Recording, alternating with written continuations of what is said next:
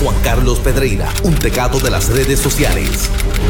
Se le acusa de estar online 24/7 y ahora, lo escuchas aquí, en el despelote, solo por la nueva 94.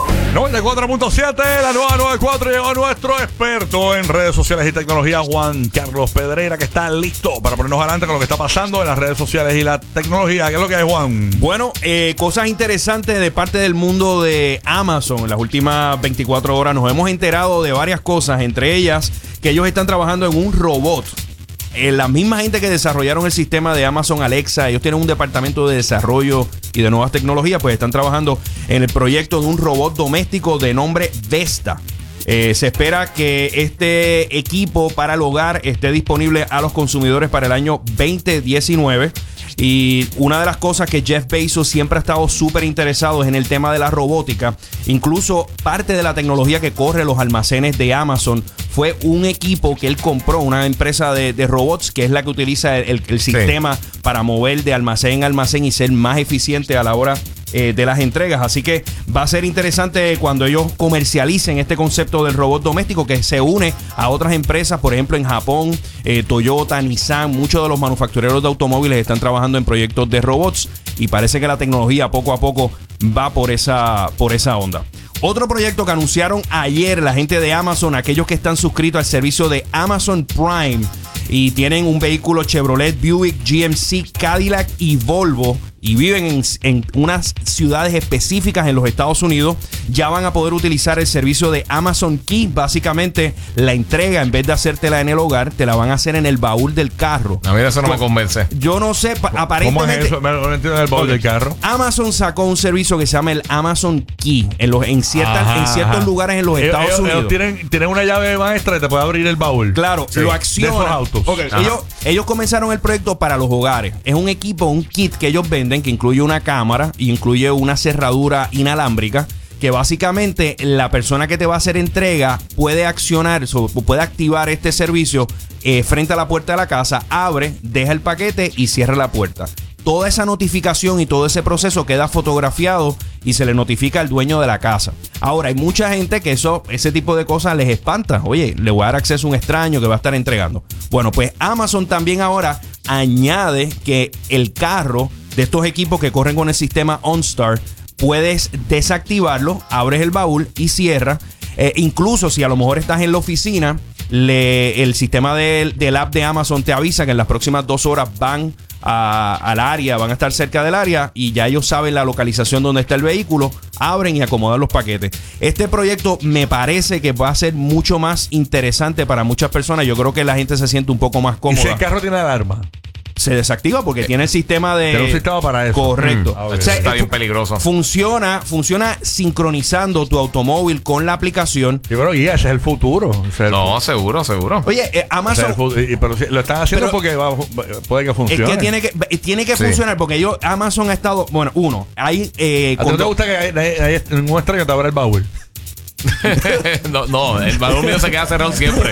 Ni con una llave maestra. Eso es, eso es. Lo que pasa es que tú no te molesta que te traten en el baúl, que son otros 20 pesos. Que me, tu baúl es público. Que me lo echen todo en el baúl. Si el cartero, el de UPS, el de Amazon, el de FedEx. Lo demás es que yo siempre tengo el carro en la marquesina. Ok, ok. no, hay, manera de trastearme el baúl.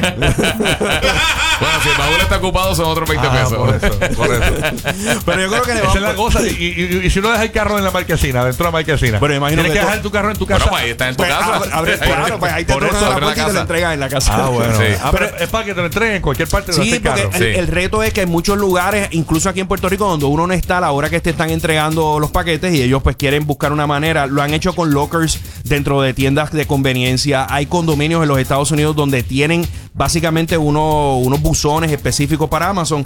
Me parece que el proyecto va a estar súper eh, súper interesante. Funciona, aquellos que estén en los Estados Unidos nos están escuchando a través de la, la música. Funciona para vehículos del 2015 en adelante.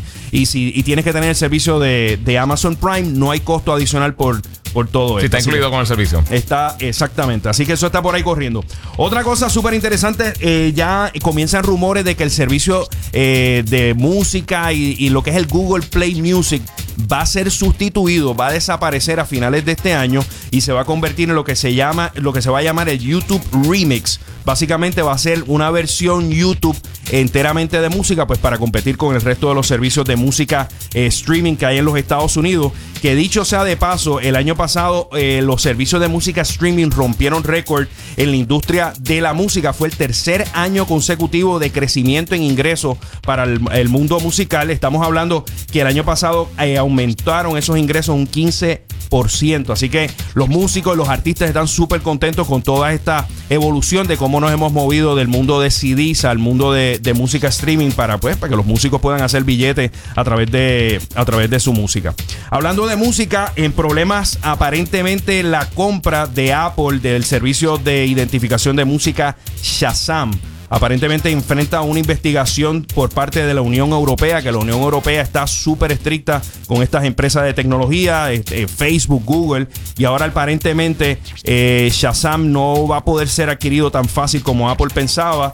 Ellos están expresando regulación de cuestiones antimonopolísticas, de cómo ellos puedan controlar esos datos de música para vender eh, el servicio de música de, Apple Music. Así que eso está por ver, saber si eso se puede dar o no se puede dar.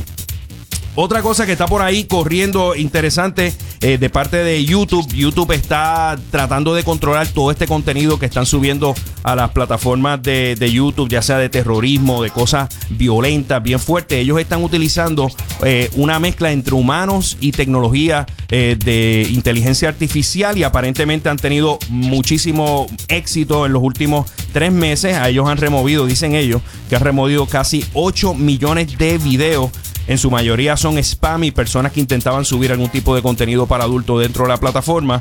Así que estamos viendo cómo ahora estas empresas están eh, tratando de acelerar el proceso de que las computadoras puedan remover todo ese tipo de contenido objetable antes de que salga.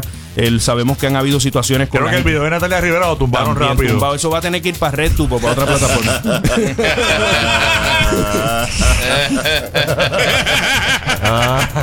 Wow. Ya, ya, ya. Rocky, tú no sirves. Un vacilo, un vacilo, un vacilo. no, aquí esto, esto está brutal. Un poquito, un poquito de, un poquito de salsa picante al, al segmento. Oh, seguro, ¿Qué seguro. más? ¿Qué más? Oye, Juanma, oye, Juanma, si me estás escuchando, óyete esto. eh, no creo que te esté escuchando. ¿Dónde está Juanma ahora? Está, viajando. Está viajando, está viajando. está. Estaba Ah. viendo Deadpool y, y Avengers. Anoche, mano, anoche. Voy a ver Avengers y después Deadpool. Y yo, ah, diablo. Dios, ay, sea la madre. Loco. La vida es dura. Y, Dura, y- dura. y yo no, y yo no sabía que encontrar en Netflix. Ajá, Qué horrible. Estaba buscando Netflix. Ah, Oye, pues Juanma a lo mejor muy pronto, cuando de uno de sus viajes a Los Ángeles, podri- podría ocurrir. Netflix está en conversaciones para adquirir unas cadenas de cines en los Estados Unidos para así, pues Netflix tener una presencia física. para que eh, después no se queje Steven Spielberg. Exacto, para, para el lloriqueo de Spielberg. Porque muchos muchos de los problemas que tienen estos productores que utilizan. eh, Pero la una pregunta. ¿Qué, qué van a poner en esos cines? ¿Los estrenos de ellos? Películas Eh, exclusivas. Películas exclusivas de ellos. Bueno, pero eh, podrían poner otras cosas. Pero y, no, y no las van a poner en la plataforma. O sea, Sí, pero recuerda que muchos de estos productores de, de mucho renombre quieren tener algún tipo de exhibición dentro de una sala grande. Es que tienes que estar por lo menos La- dos semanas en, un en running exhibición cartelera. para, para poderle entonces eh, cualificar para, para los Oscars y para algunas premiaciones. Creo que lo, lo, lo, Claro, lo- los la, también. la ponen en esos cines una semana antes y después la tiran a. pero, Exacto. pero ellos no tienen, míralo, para hacer O a la vez, lo tienen a la vez. Es simplemente que tenga presencia, no tiene que hacer chavo. presencia. Eh, Sí. El truco es adquirir unos cines en ciertas ciudades, obviamente Los Ángeles, Nueva York y ciertas ciudades. Ellos tienen identificado, el rumor es que Netflix ha estado en conversaciones con la gente de Landmark Theaters, que el dueño es Mark Cuban, para comprar esas propiedades en esas ciudades claves y Aquí, así. aquí pueden coger el de Laguna Garden que está abandonado. o el Rupert, o el Rupert. Ah, Rupert se usa, Rupert está de esto. El Rubén lo Sí, remodelaron y todo. Ah, bueno. Rupert. Antes era una sala, ahora tiene dos. Sí. Eh, Pues estamos progresando, Puerto Rico no se Sí, levanta. Sí, sí, sí. Pues tenemos que ellos, ellos, eh, la gente de la gente de Netflix ha estado con eso. Otra Sí. cosa que también ellos estaban ah, inclusive hablando comprar billboards. Así que vemos como estas empresas de tecnología están moviéndose al mundo tradicional.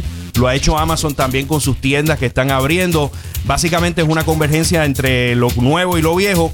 A nivel de billetes, estamos hablando que Netflix este año in- intenta invertir 8 mil millones de dólares en contenido original. Salió una noticia también que están tratando de levantar 1.9 mil millones adicionales, así que estamos hablando de casi 10 mil millones en contenido. Yo no sé si la gente puede consumir tanto contenido allá afuera, pero sin duda estamos viviendo una de las épocas de mayor cantidad de contenido eh, de series, televisión, eh, en todas estas industrias. Sí.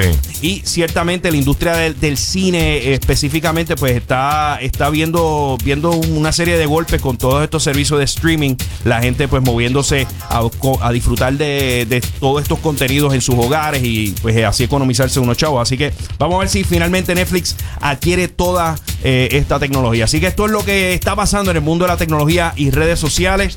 Como siempre me pueden seguir en Instagram, los Instagram Stories, en Twitter como Juan C. Pedreira. Y los miércoles estamos aquí en vivo en El Despelote. ¿Qué es la que hay?